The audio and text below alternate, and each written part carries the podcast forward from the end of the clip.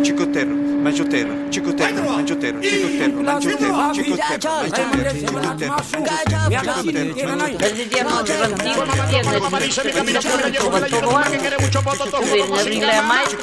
El palabrero. Sendas singularidades. Hace un par de años hablábamos en el palabrero de la voz senda, que tiene su origen en el latín semita, palabra relacionada a su vez con la raíz indoeuropea sue, uno mismo, lo cual se explicaría, según algunos estudiosos, por la idea de que es uno el que cambia de lugar a lo largo de la senda.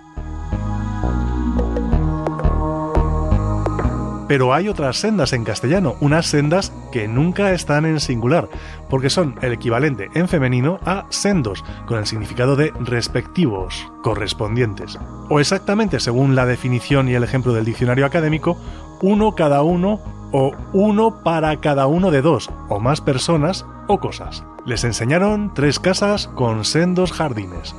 El diccionario también indica que se trata de un adjetivo que siempre va antepuesto, es decir, hablamos de sendos jardines, pero nos meteríamos en un buen jardín si dijéramos jardines sendos.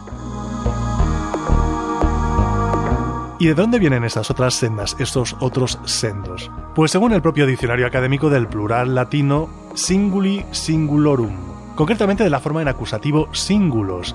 Así que ya ven, lo que algunos podrían considerar en su momento una deformación inadmisible de la lengua, la que hace que singulos se convierta en sendos, en realidad es un bonito ejemplo de evolución que nos ha dado una elegante palabra. Así que sendos estaría relacionado con voces como singular, y es que la forma singulus en latín quería decir uno solo o uno para cada uno, es decir, se refería a algo individual, separado de lo demás. Y esta voz singulus ha derivado en otra en castellano. ¿Cuál será? Pues muy sencillo, sencillo.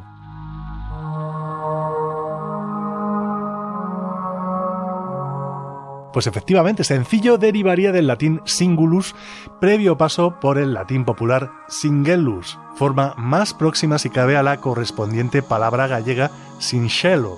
Y es que, fíjense, lo que hablamos hoy en día en nuestras lenguas romances procede principalmente del latín popular, al que muchas veces se llama latín vulgar. ¿Por qué? Pues porque las palabras han pasado de boca en boca a lo largo de los tiempos y por eso es una equivocación ponerle tacha a cualquier forma de hablar que tenga el pueblo. El palabrero arroba rtve.es. Juan Antonio Vázquez, Radio 5, Todo Noticias.